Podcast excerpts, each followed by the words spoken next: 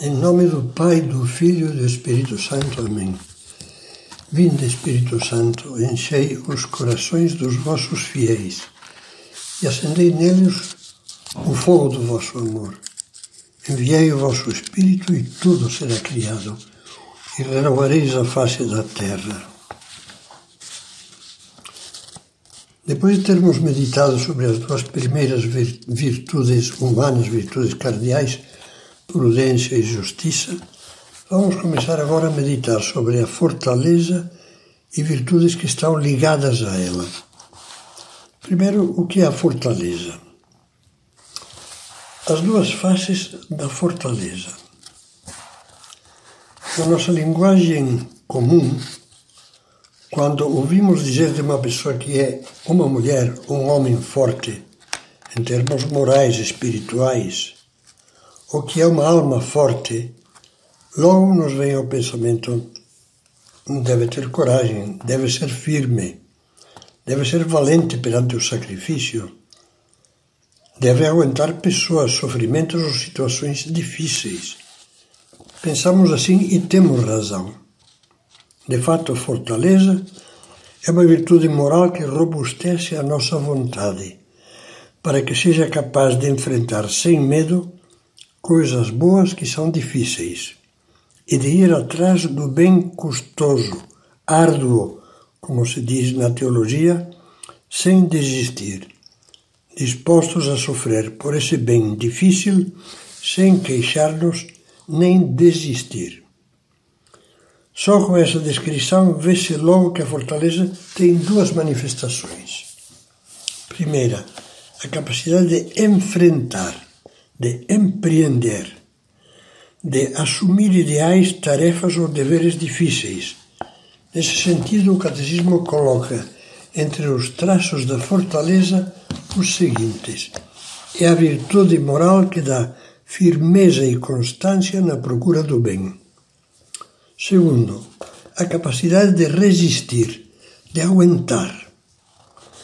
Torna-nos, diz ainda o Catecismo, capazes de resistir às tentações e superar os obstáculos, de vencer o medo, inclusive da morte, de suportar a provação e as perseguições, como fizeram os mártires.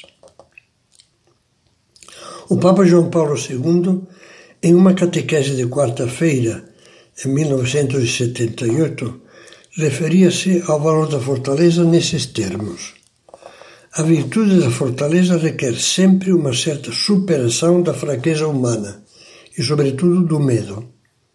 O homem, por natureza, teme o perigo, as moléstias, os sofrimentos. Desejo render homenagem, dizia esse Papa Santo, a todos os que têm a coragem de dizer não ou sim quando isto custa. Breve elenco de fraquezas. As virtudes, como sabemos, não são teorias nem ideais bonitos para admirar, são para viver.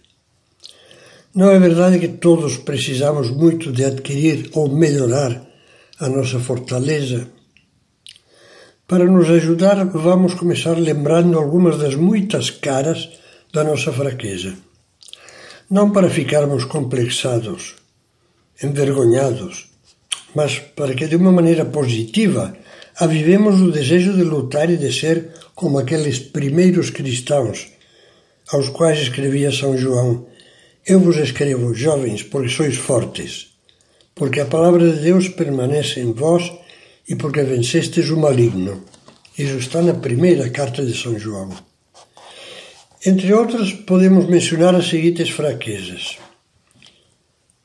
fugir de ideais, tarefas ou deveres só porque são difíceis.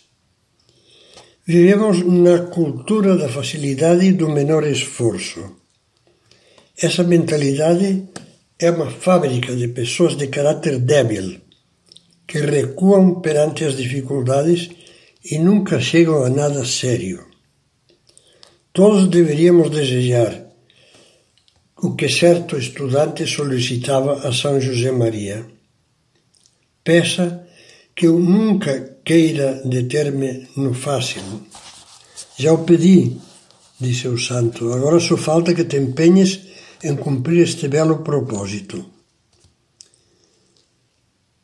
Veremos isso mais a fundo em outra meditação, mais para frente. Outra coisa, encolher-nos e parar quando surge um obstáculo que nos desafia. Sinal de fraqueza. Os obstáculos são para serem superados e para nos engrandecer, não para contorná-los e apequenar-nos diante deles. São José Maria diz: cresce perante os obstáculos. Terceiro, ter medo do sacrifício, esquecendo, como diz São José Maria, que nenhum ideal se torna realidade sem sacrifício. Quarto, ter pavor do sofrimento. Veremos isso ao meditar sobre a paciência, que é a arte de sofrer com fé e amor e faz parte da virtude da fortaleza. Por ora basta meditar estas palavras de São José Maria. Quero que sejas feliz na terra. Não o serás se não perdes esse medo à dor. Mais um tipo de fraqueza. Ser comodista, que quer dizer ser feliz vivendo vida, entre aspas, normal, entre aspas, como todo mundo, ou seja, vida medíocre, e se apavorar ao pensar em complicar a vida. A esses Deus pode lhes dizer, com São José Maria, vira as costas ao infame quando te sussurra ao ouvido, para que has de complicar a vida? Mais uma, mais uma fraqueza ser do tipo mole e frívolo, que deveria meditar seriamente estas outras palavras.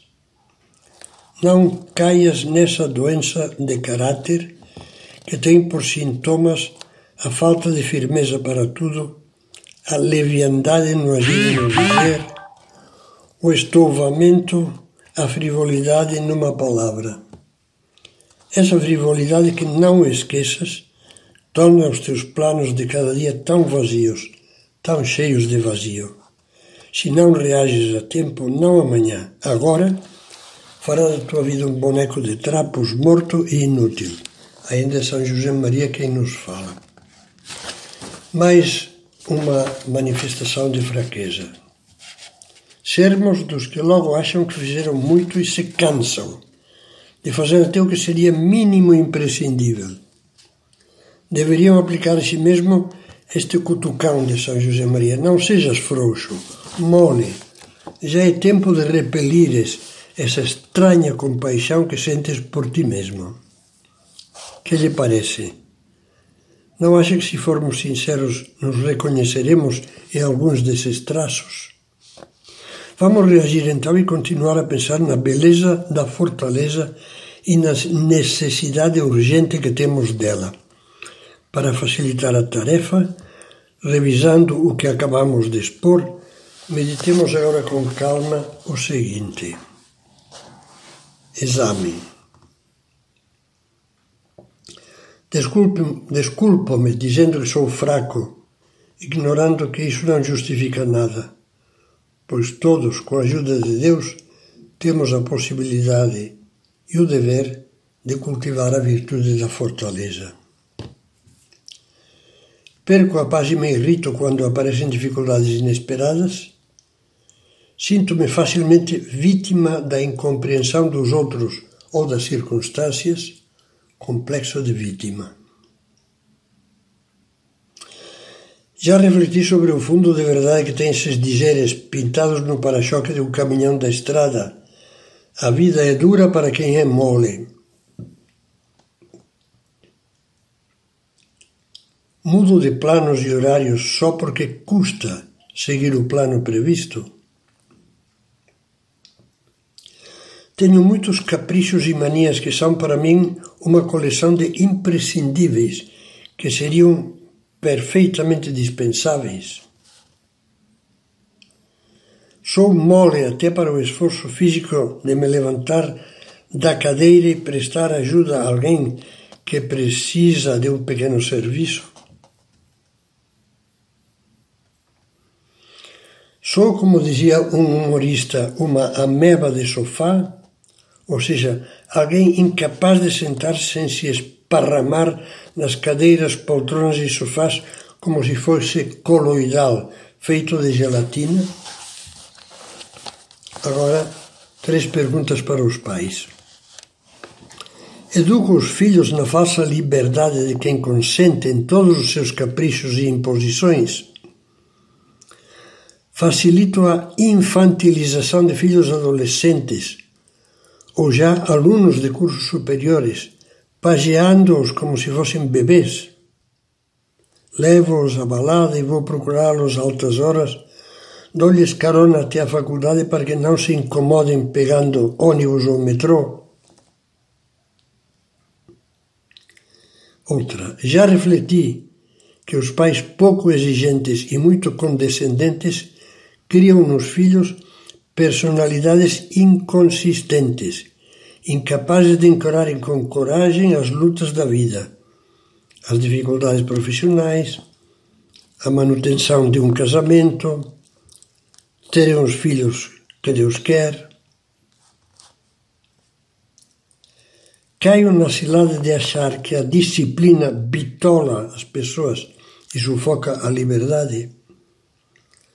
Não percebo que a indisciplina é uma fábrica de caprichosos, caprichosos, egoístas e covardes. Procure tirar as suas conclusões.